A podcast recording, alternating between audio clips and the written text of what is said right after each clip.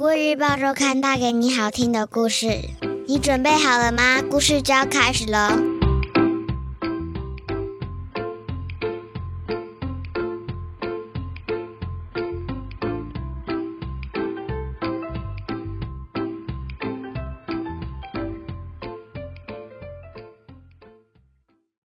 各位小朋友好，我是国语日报周刊的主编古文阿姨。你这周过得好吗？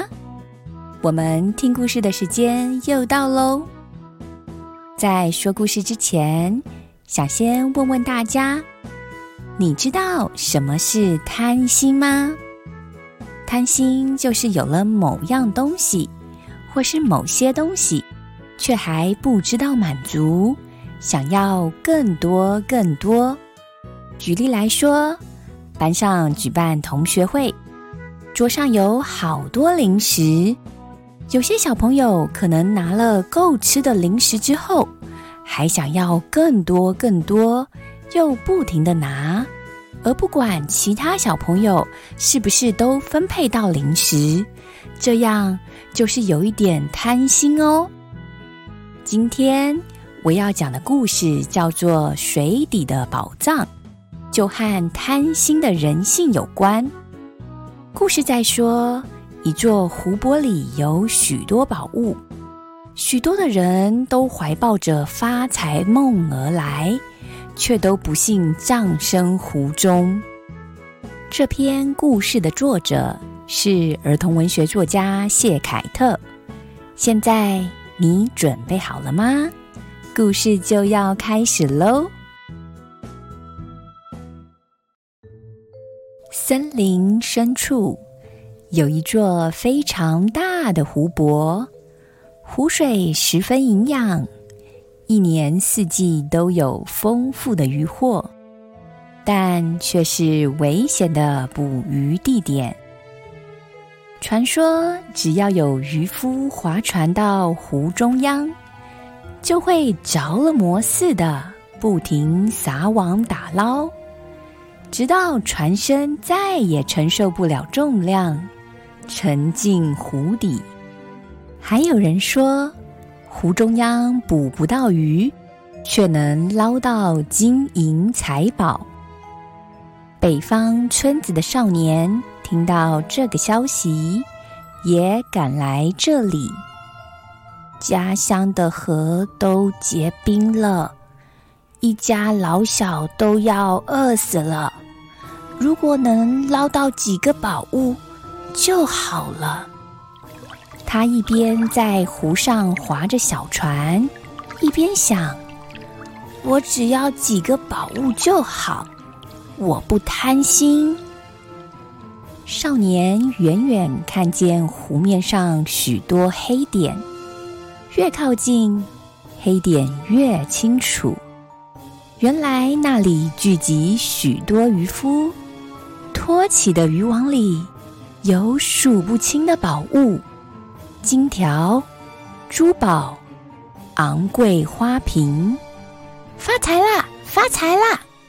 欢呼声此起彼落，少年兴冲冲的撒下渔网。周围却接连发出惨叫。原来，许多渔船都承受不了宝物的重量，渗进湖水，开始下沉。有个渔夫抱着财宝一起沉入湖底，但是其他人看到了，并没有停止，反而继续打捞，说着。再一个就好，再一个就好。这时，少年感到手中的网子一沉，用力拉起一看，渔网里只有一尊脏兮兮的佛像，一条身形大约有半个少年大的鲷鱼，以及一只乌龟。你觉得这样够不够？乌龟开口问少年：“我不知道。虽然这条鱼可以吃上十天半个月，但是未来呢？少年虽然有些惊恐，还是回答了乌龟：“你真的是在为未来担心，还是想要更多宝物呢？”乌龟问少年。少年看着周围抱着宝物的渔夫和沉船，从渔网抓出乌龟，放回湖里，带着鲷鱼和佛像，一路划回岸边。村人第一次看到从湖中央回来的人，纷纷问少年。那里是不是真的有很多宝物？少年摇摇头。村人看着他手中的鲷鱼和佛像，都嘲笑他是不合格的渔夫。少年回家后，一家人吃着那条鲷鱼，平安的度过冬天。少年把佛像擦拭干净。盖了一座小庙，供奉在河边。说也奇怪，从此以后，北方村子的那条河不再结冰了，还捉得到肥美的鲷鱼。但是，大家还是会到森林有宝藏的湖撒网，继续他们的发财梦。故事说完喽，你喜欢这个故事吗？你知道为什么其他渔夫会葬身湖泊，少年却能平安返家吗？